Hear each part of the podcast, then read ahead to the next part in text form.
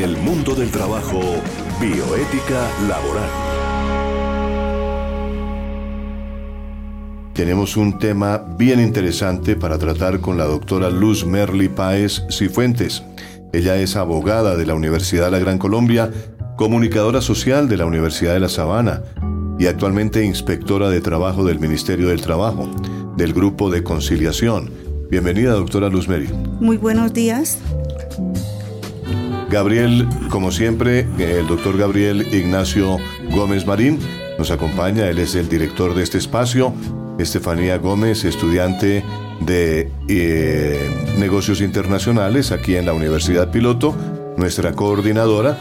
Y este servidor, Tito Martínez, como siempre, acompañándolos aquí en eh, este espacio de el mundo laboral, el mundo del trabajo, que semanalmente pretende traerles temas prácticos, temas que abordamos justamente para que nuestra audiencia eh, analice y vea perfectamente cómo es el mundo laboral, que está rodeado de grandes eh, leyes, de códigos y también de convenios internacionales que ayudan a que el mundo del trabajo sea mucho más agradable, mucho más expedito y sobre todo mucho más dinámico y humano.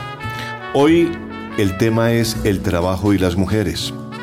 Y en el trabajo y las mujeres, pues por ello hemos invitado a la doctora Luz Merli para que nos ayude con esta parte de los logros femeninos a través de la historia que durante muchos años tuvieron que pasar para que la mujer obtuviera derechos que le eran negados por considerársele eh, tal vez de una manera eh, despectiva eh, e ineficaz en actividades laborales. Por ello, la lucha femenina es el tema también que traemos hoy aquí a Unipiloto Radio y a este programa que emitimos desde acá.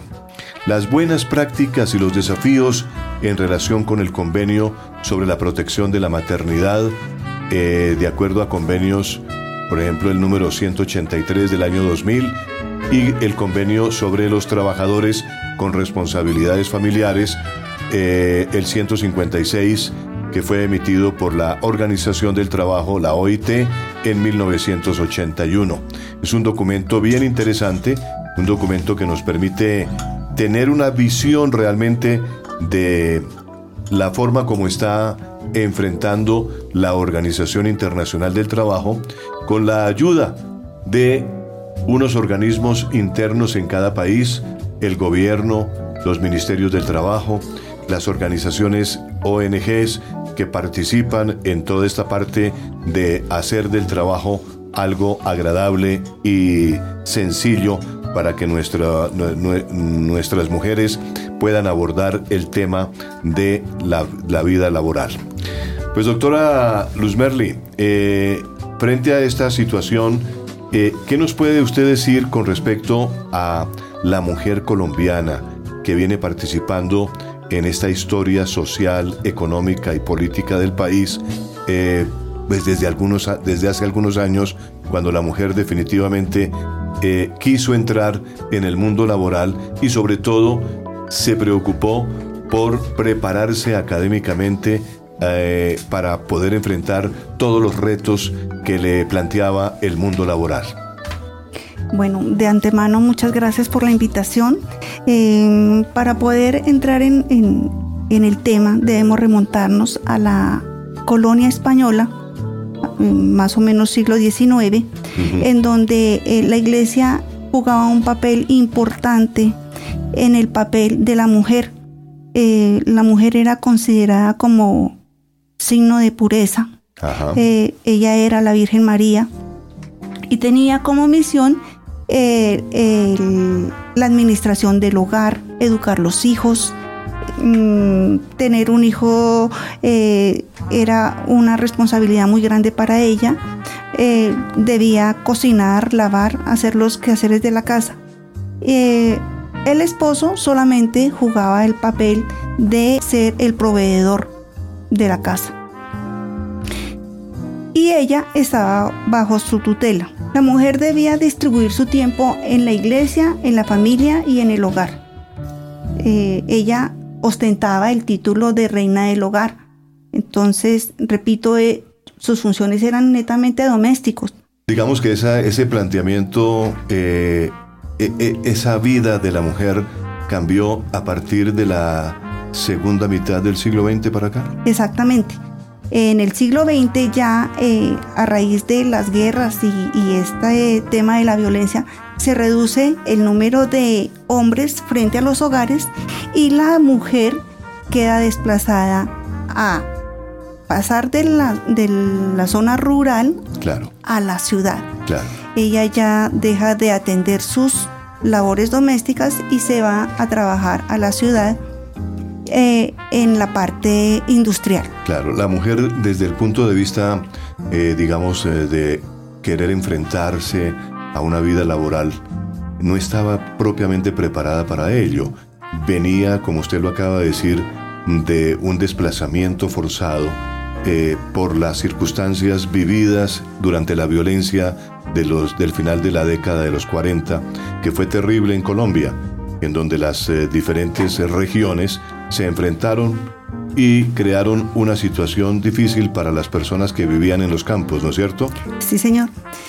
La mujer campesina trabajaba en el, en el ámbito de, del hogar, era doméstica. Sí. A ella se le remuneraba simplemente con decirle, está muy bien lo que hizo, eh, le vamos a dar vestido, le vamos a dar comida.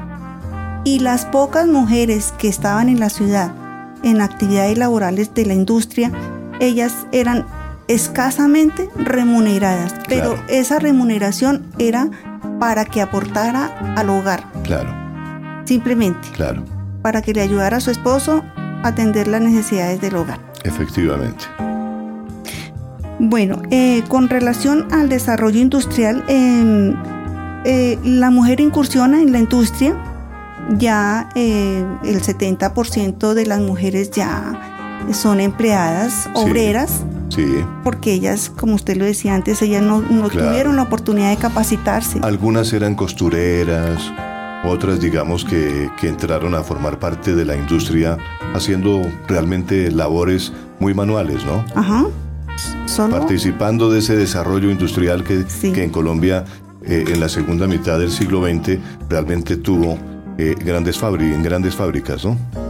Bueno, usted llega a las fábricas en donde más o menos por el año 1920 surge un movimiento socialista obrero claro. de las mujeres, sí. en donde ellas, ya cansadas de esta situación, se sublevan. Ajá. Eh, las mujeres comienzan un movimiento en donde quieren la reivindicación de la remuneración. Claro. Ellas quieren capacitarse. Ya veremos que ya empiezan a pensar un poco más ellas. y, y empiezan a denunciar que se les están vulnerando los derechos. Sí.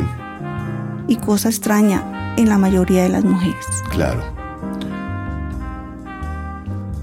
Pero al final del siglo XX, casi digamos en la época de la década de los 90, las colombianas son ya mayoritariamente urbanas y principalmente jóvenes, adultas, podríamos decir, ¿no es cierto? Y son personas que ya eh, son las, las hijas o las nietas de aquellas personas que hablábamos de, esa, de ese desplazamiento forzado. Entonces son personas que ya eh, han pasado por el colegio, eh, se han graduado bachilleres, eh, han ingresado a la universidad y están viendo un futuro, eh, digamos que más prometedor. ¿No es cierto? Sí, miremos que ya ahora último, no sé exactamente en qué año la doctora María Elena Crobo eh, es la ministra de Trabajo. Es la ministra. Ya empieza a incursionar la mujer en, en ámbitos más... Claro, claro. De más importancia. Claro. Bueno, eh, una, una, cosa que hay que destacar y que es importante es que mm, por el año del 57, 1957, eh, la mujer ya tiene derecho al voto. Claro, con ocasión del plebiscito, ¿no? Que se llevó a cabo en esa época. ella ya determina su independencia de elegir y ser elegida. Indudablemente. Esto es un paso importantísimo. Pues ha marcado la historia de la mujer en Colombia, indudablemente. Podemos decir que con el desarrollo de las, de las eh, comunicaciones, eh, ya ella accede al estudio, a capacitarse, como decía usted anteriormente, a ocupar altos cargos. Claro, claro. Empezamos a ver ya una mujer, eh, digamos que intelectualmente desarrollada y una mujer que ya piensa en, la, en el desarrollo del país y a aportar ideas creativas, ¿no? Cómo solucionar eh, realmente eh, problemas que tienen que ver con la familia incluso. Porque para nadie es un, secreto que, el, que, como usted lo decía, eh, el hombre era el proveedor, pero el ambiente familiar también cambió. En la parte de la familia se volvieron dos gerentes. El hombre y la mujer participan activamente en la administración del hogar, ¿no? En la administración. Eso es importante, que el hombre también haya tomado las riendas de, de poder educar a sus hijos. Exactamente. Bueno, no debemos dejar de lado que hay una activista muy importante y es María Cano. María Cano es una de las abanderadas. Surge más o menos, ella nace en 1887, nace ella, y ella nació en una familia de las que estamos hablando. Claro. Subordinadas, en donde la madre es la que se dedica a la crianza de sus hijos, y ella em, ingresa a trabajar em, ya en su adultez eh, en las fábricas, en la industria y forma su movimiento. Ella es una banderada de, la, de una causa justa y en la reivindicación de los derechos de los trabajadores, porque no solamente era de la mujer. Claro. Bueno, María Cano era, eh, era sobrina de un importante hombre, ¿no es cierto? Sí, él era, ella era sobrina de Fidel Cano, uno de los fundadores del Espectador. Claro. La familia Ella incursiona en la vida social y política. Eh, se toma el trabajo de atravesar a lo largo del río Magdalena todo el país para mirar las condiciones laborales de los trabajadores y conoce muy de cerca la causa obrera y participa activamente en todos estos movimientos que finalmente la misma clase obrera le, la denomina o le pone el nombre de la flor del trabajo.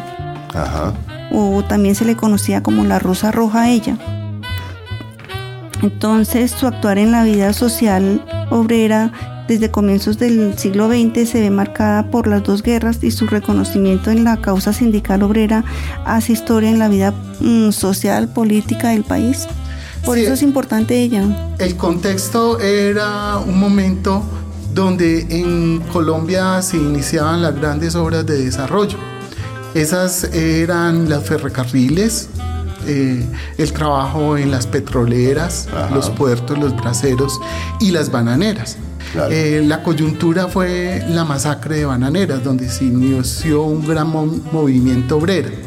Eh, esta fue relatada en la novela Cien años de soledad de Gabriel García Márquez, donde se explica cómo por primera vez en la historia se dan las bases del surgimiento del régimen prestacional en Colombia que Alfonso López Pumarejo en los años 30 institucionalizó con el Código Sustantivo del Trabajo. Eh, Colombia es uno de los primeros países donde se decretó el sindicalismo. El primer país fue México en los años 10 eh, en los primeros eh, décadas del, del, siglo XX y ese nacimiento del derecho laboral no fue gratuito. Tuvo como antecedente el sacrificio de heroínas como María Cano. María Cano fue relegada, fue condenada a, a un asilo mental, a un manicomio por sus ideas ideológicas y todos los compañeros que participaron en esa revolución también fueron expulsados del país. Es muy importante en este sentido invitar a nuestros oyentes a, que vean cines. Eh, en el cine hay un, una película de los años 80 con María Eugenia Dávila y Fran Ramírez que se llama María Can. Ahí nos, nos dan cuenta de cómo fue ese proceso histórico y el sacrificio de todos estos humanistas que nos dieron como fruto las leyes laborales. Esa es la importancia. En el mundo de la bioética laboral, pues vale la pena, Gabriel, tal vez hacer memoria de la forma como ha evolucionado el mundo laboral de la mujer, ¿no es cierto? Desde, desde comienzos de siglo. Del bueno, en, en, bioética el tema es la vida. Entonces, ¿cómo era la vida en, en los primeros años del siglo XX? La vida de las mujeres era maltratada eran mujeres que estaban limitadas a unos roles específicos, entre ellos pues estaba la vida religiosa, ser costureras, ser amas de casa u obreras. Claro. Aquí tenemos en ese estilo de vida, en ese mundo de la vida que es la bioética, cómo eh, la mujer era sujeto de una máxima vulneración, además de ser pobres de tiempo.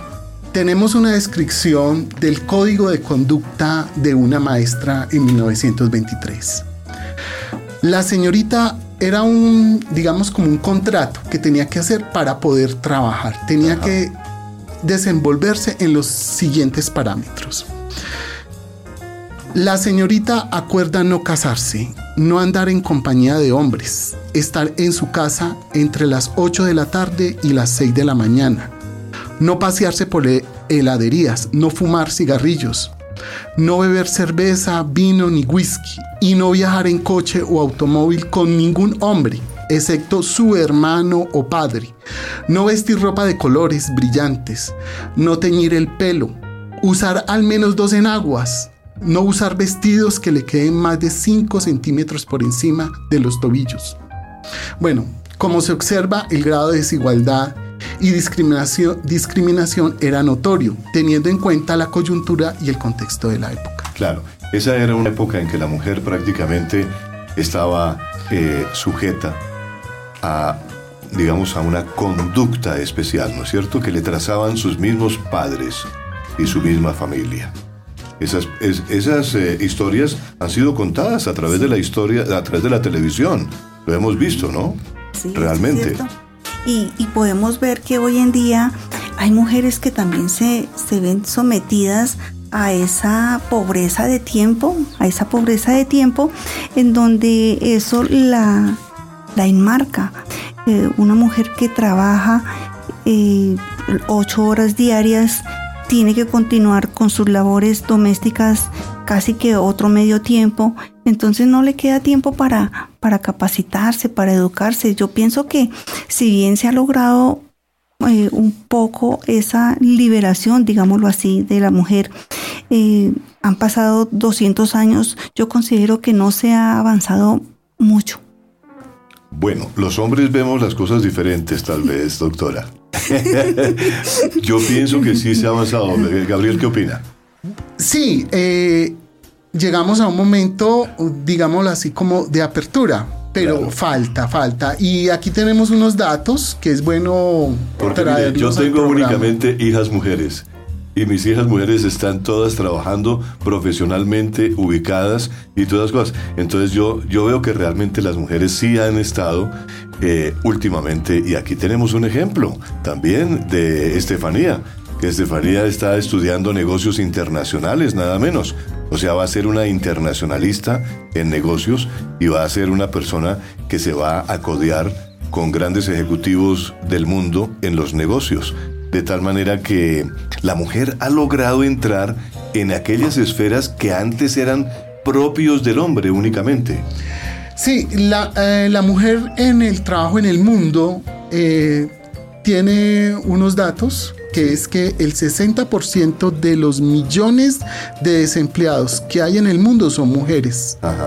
Las mujeres reciben el 40% menos del salario de los hombres por el mismo trabajo. La duración de la jornada laboral de las mujeres es 25% superior a la de, las, a la de los hombres. Entonces, lo que encontramos es, en este momento, llegado nuevas reivindicaciones, se han concretado, pero debemos seguir trabajando más por visibilizar a la mujer, por eh, entenderla en su doble rol o triple rol de ama de casa, de la economía del cuidado. Hay, hay una legislación en Colombia que determina que se debe incluir en el Producto Interno Bruto de los análisis fiscales del Estado un valor, darle un valor a la economía del cuidado. O sea, eso que estamos cuidando a, a los adultos mayores, cuidando a los hijos, eso debe cuantificarse, y tiene un valor en la economía nacional. Que reciban un sueldito. Se habla. O un sueldo, más bien. no un sueldito, sino un sueldo. Entonces, pues hay una legislación. Una remuneración. Una legislación, por ejemplo, concretos avances. Eh, la mujer tiene que cotizar menos años para llegar a su pensión que los hombres. Eso por, ¿por qué se da? Porque pues la mujer al tener el doble rol de madre pues debe tenerse en cuenta ese tiempo. Y así muchas actividades que se dan en el contexto de la economía del cuidado deben tenerse en cuenta en, en, el, en, el, sentido de que no es solamente el trabajo típico que conocemos o que tenemos como identidad del Código Sustantivo del Trabajo, sino también el trabajo relacional, que es cualquier actividad que uno haga a cambio de un bien y servicio. Entonces aquí entra el papel de las personas que se ligan íntimamente, parejas donde la mujer por ley tiene derecho, por ejemplo, si, si un hombre vive con una, mujer así no haya sido eh, llevado por la institución del matrimonio, la ley le da unos derechos después de vivir un tiempo. ¿Por qué? Porque ese tiempo que está con su pareja, así no esté oficializado el matrimonio, cuenta porque esa mujer tendría derecho a parte de los bienes de ese hombre. Entonces ahí vemos que sí, que se están dando pasos, se tienen en cuenta muchos factores subjetivos que no solamente son relación empleador-trabajador. Claro, ese es, una, es un resultado, eh, doctor Gabriel, de la ley de, que reglamentó la unión marital de hecho. Y la unión marital de hecho, pues nosotros en derecho de familia, pues lo llamamos así. Es un matrimonio consensual que tiene todas las ventajas y todos los derechos y todas las atribuciones que, el hogar conformado eh, libremente por esas dos personas necesitan y requieren. De tal manera que así como mm, existe el matrimonio eh, ceremonia, que llamo yo matrimonio ceremonia, pues existe también el matrimonio consensual, en donde dos personas pues deciden vivir juntos, compartir lecho, techo y eh, eh, pues un hogar. Entonces eh, esas obligaciones hacen que la mujer obviamente tenga en cierta forma toda una serie de, mm, atribuciones y ventajas que antes no las tenía, ¿no? Exacto, tenga acceso, acceso. A, la riqueza creada en un lugar. Pero esto no es espontáneo, esto vino de un proceso de años, sí, claro. donde la mujer, por ejemplo, hacía parte del Código Civil. Claro. La mujer se consideraba, digámoslo así, como casi que un objeto y, y la mujer estaba supeditada por ejemplo, en sus bienes, en su dote, a el manejo del hombre. Claro. Solo hasta, imagínate, 1957 ¿Qué sucedió en 1957, doctora Merly, con lo del sufragio? El sufragio. Exacto. La mujer tiene derecho a, elegir y a ser elegida. Y además le dieron cédula de ciudadanía, doctora. Exactamente. Obtuvo la ciudadanía, pues apenas el año 57 le expidieron la cédula de ciudadanía a la mujer aquí en Colombia. Antes no era ciudadana. No, tenía derecho. No era ciudadana. Era con tarjeta de identidad, porque yo me acuerdo que mi mamá tenía la tarjeta de identidad y se puso muy contenta cuando le dieron la ciudadanía y pudo votar por primera vez en 1957. Yo era muy chiquito. para, para su información, ¿no? Yo, Yo era muy chiquito. bueno, yo sigo De pantalón corto, además. Bueno, yo sigo insistiendo que 200 años a partir de la colonia sigue siendo mucho tiempo para los pocos logros que hemos mm, tenido nosotros. Claro. Porque cómo entiende uno que hoy en día la mujer se vea vulnerada en su remuneración. Nunca ha sido tenido en cuenta a- al salario que devenga un hombre. Claro. Pero esa, ese aspecto de la remuneración ha sido un problema no solamente aquí en Colombia, sino en varios países. O sea, usted va, por ejemplo, a un país como Estados Unidos, que es un país desarrollado, en donde la mujer sigue siendo vulnerada Sí. en materia de remuneración. Sigue ganando menos, menos que el hombre. ¿Sí? Y eso no está. eh, eh, Yo estoy de acuerdo en que se le está vulnerando un derecho porque realmente el fenómeno de la. o el principio de la igualdad debe reinar en ese caso, ¿no? La igualdad entre claro, hombres y mujeres, claro. que ya lo hemos visto, doctor Gabriel, aquí en las. eh, en, en los convenios de la OIT, ¿no? Sí, en- lo que vemos a nivel global y local es un lento proceso de igualdad de oportunidades, Claro. igualdad de, de acceso a, a la educación, donde siempre van a quedar, digámoslo así, como unos grupos específicos poco a poco relegados. Claro. Y, esa es la búsqueda. Entonces, ¿quiénes harían parte de esa máxima vulneración o esa doble discriminación? Mujeres afros, mujeres gitanas, mujeres indígenas, Claro. mujeres de los estratos 1 y 2, donde hay el machismo se acentúa con más fuerza. Inclusive temas como la- el abuso sexual, todo esto siempre ha sido objeto de la población más pobre. Claro. Tenemos un caso paradigmático que fue una sentencia que acabó de proferir la justicia colombiana, que es- ha sido uno de los fallos de sanción más alto. Se condenó a 58 años a un ciudadano por haber abusado de una niña de 7 años. Y en el fallo el juez eh, deja explicado que el- lo más grave que encontró él fue que se aprovecharon de la situación económica de la niña. Claro. Quien abusó de esa niña era una persona cultural y socialmente superior y al llegar a esa máxima vulneración por el hecho de ser mujer, por el hecho de ser menor de edad y por el hecho de ser de una familia muy pobre que venía desplazada Sí. a la ciudad de Bogotá, la, la ley fue más fuerte con, con ese ciudadano que cometió ese delito de abuso a una niña. Pero déjeme decirle, doctor Gabriel, que ese fenómeno se está dando en diferentes partes del país, porque el desplazamiento forzado de las familias trae como consecuencia que los niños y niñas se ven eh, expuestos a una situación Vulnerados. de se ven vulnerados eh, en sus derechos, en su intimidad, en, todo- en, to- en todos los aspectos humanos. De tal Sí. manera que eso es una cuestión que debemos sancionar de alguna forma los colombianos. Los seres humanos no son personas que debemos eh, pues eh, someter en ningún momento de la vida, ni mucho menos.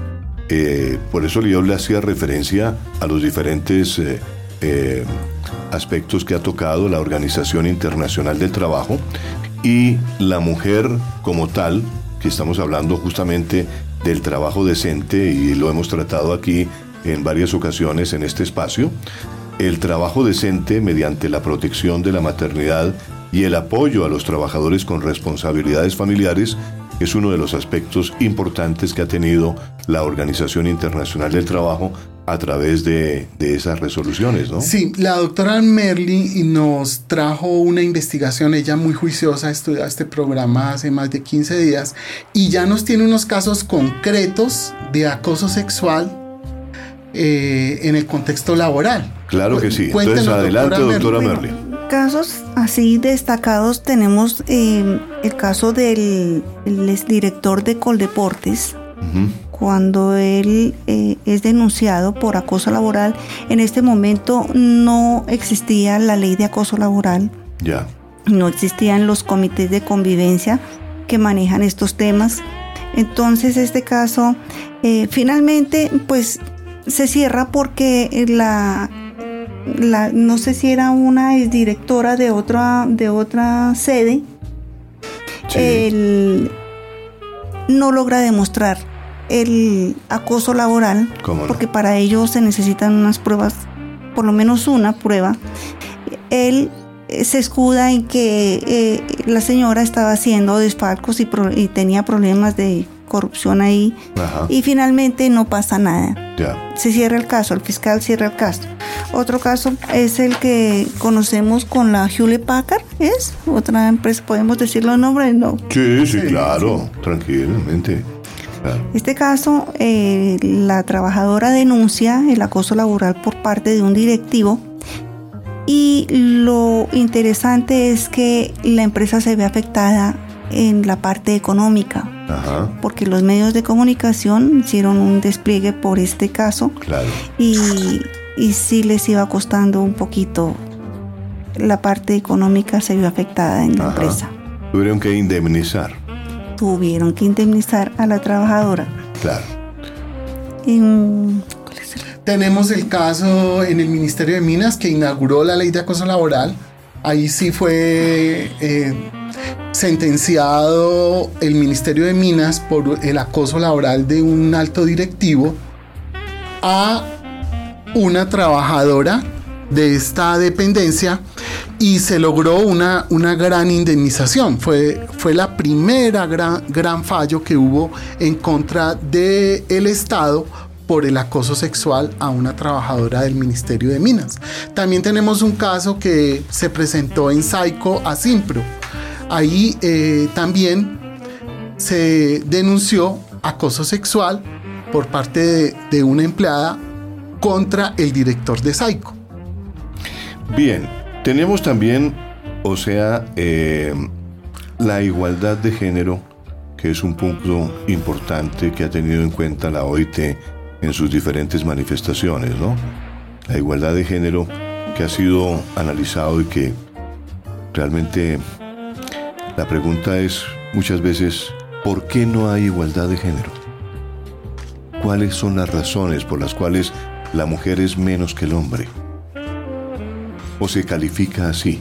Desde el punto de vista de la bioética laboral, desde el punto de vista de las normas jurídicas, ¿de qué manera se podría realmente eh, entrar a estudiar y a lograr que la mujer no sea menos que las demás personas.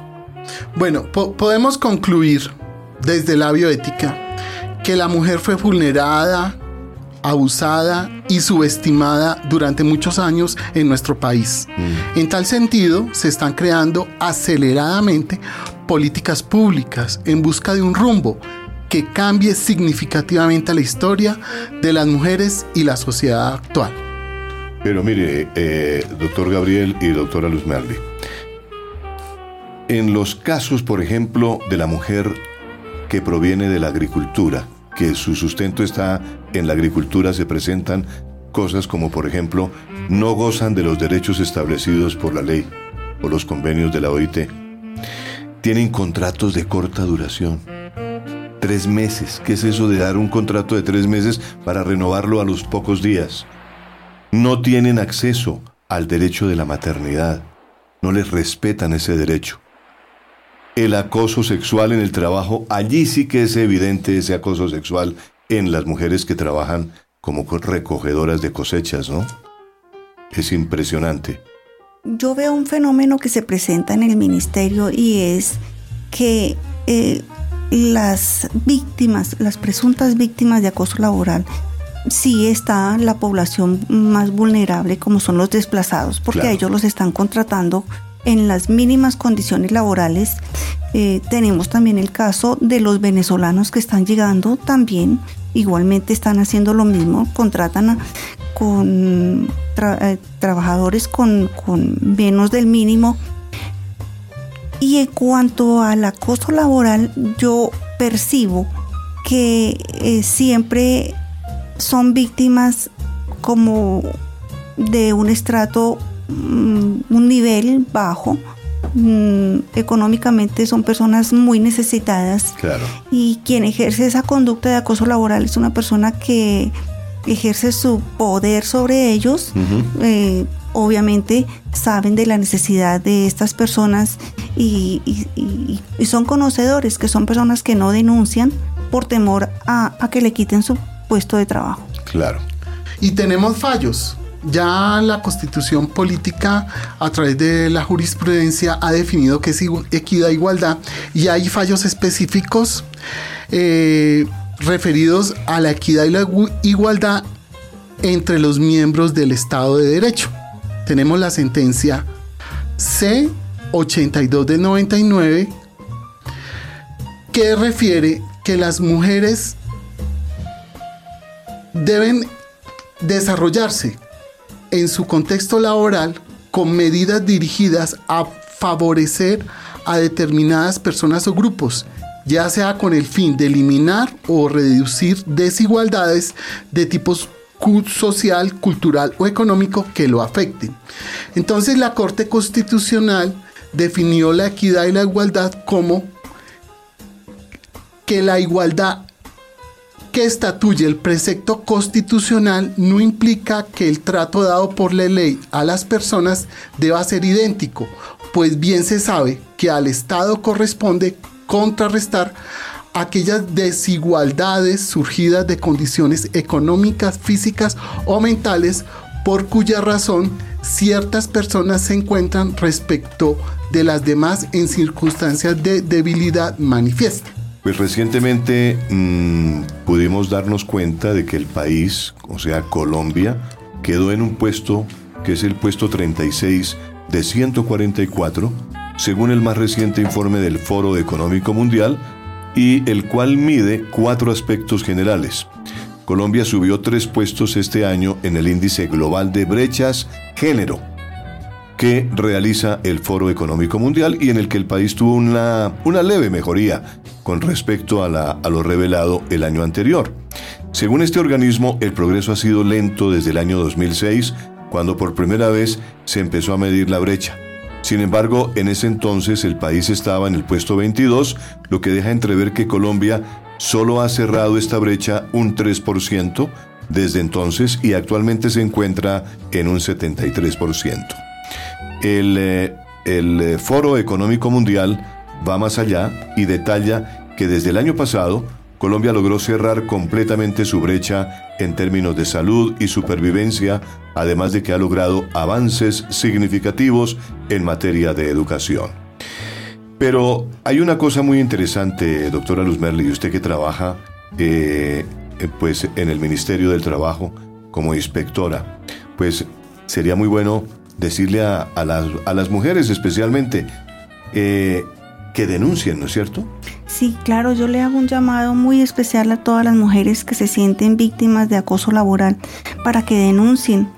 El ministerio tiene una oficina en donde recoge las quejas de acoso laboral, se les hace un procedimiento obviamente especial y, y no, pues yo considero que ellas deberían denunciar y a los hombres también, porque los hombres también se, son víctimas de acoso laboral por parte de sus superiores, que generalmente son sus jefes. Entonces yo les hago un llamado para que lo hagan. Allá estamos con las puertas abiertas. Em, pasen sus quejas por escrito y nosotros les damos el trámite correspondiente. Pero tienen que denunciar. Claro que sí. Mujeres de Colombia, mujeres del mundo que nos escuchan, este es un programa del mundo del trabajo que hemos dedicado precisamente a reconocer todos los derechos que tiene la mujer hoy en día, invitándolas, como ha dicho la doctora Luz Merli, a que denuncien aquellos aspectos negativos que encuentren en su vida laboral. Y desde luego, las invitamos a que nos escriban para que nos comenten cuáles son sus casos particulares. Aquí este programa también está a la orden de eh, la igualdad de género, ¿no es cierto? Si pueden, eh, todos sus comentarios, sus dudas, inquietudes, las podemos canalizar en la página institucional del Ministerio de Trabajo, También a la, Eh, a la página de la Universidad Piloto de Colombia. a la emisora Unipiloto Radio Online y también tenemos una página web, un blog que se llama en Google, se llama bioéticadeltrabajo.org. Ahí también pueden dejar todas sus inquietudes y sus comentarios para precisamente poder avanzar en este tema tan difícil que es la pedagogía del trabajo. Doctora Luz Merli, gracias por venir Gracias a este programa y queda cordialmente invitada Gracias, para otro programa, porque esto es un tema bastante profundo que merece otra vez Claro que sí, con su presencia analizarlo. Cuando ustedes así lo deseen.